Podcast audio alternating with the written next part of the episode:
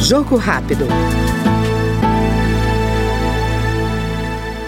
a Comissão de Meio Ambiente da Câmara debateu a utilização de sacolas oxibiodegradáveis, produzidas com substâncias menos prejudiciais à natureza.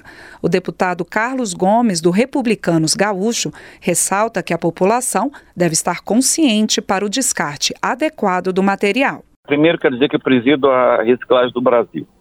E nós sabemos que as sacolas, se ela tiver uma gramatura muito fina, acontece o que todos nós temos visto acontecer em todo o Brasil.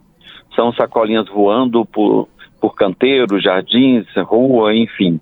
E aí acaba indo para as bocas de lobos, bueiros e dali rios e mar. Então, o que nós precisamos é fazer com que essas sacolas tenham uma gramatura é, o suficiente para que elas se tornem interessantemente para a própria reciclagem. E é, ela voltar para a economia circular dentro de um processo de reciclagem. Nós sabemos que o plástico em si tem uma reciclabilidade bem alta, bem grande. Então, é, a minha luta e a nossa luta tem que ser em fazer uma adequação na gramatura das sacolas, porque quando a sacola ela é reutilizável, por exemplo, nós quando vamos ao, às compras e tem uma sacolinha maior, melhor, mais grossinha, que você enxerga que tem como reutilizar, você acaba guardando ela para o reuso.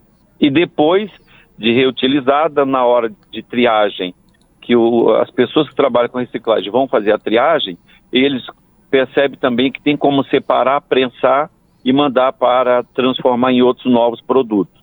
Então eu penso que o nosso grande desafio é, é fazer com que as sacolas ganhem uma gramatura melhor e assim aumente a, a reciclabilidade dessas sacolas plásticas. Na Câmara, cerca de 70 projetos que tratam do destino do plástico consumido no país estão em análise. Este foi o Jogo Rápido com o deputado Carlos Gomes, do Republicanos do Rio Grande do Sul. Até mais. Jogo Rápido.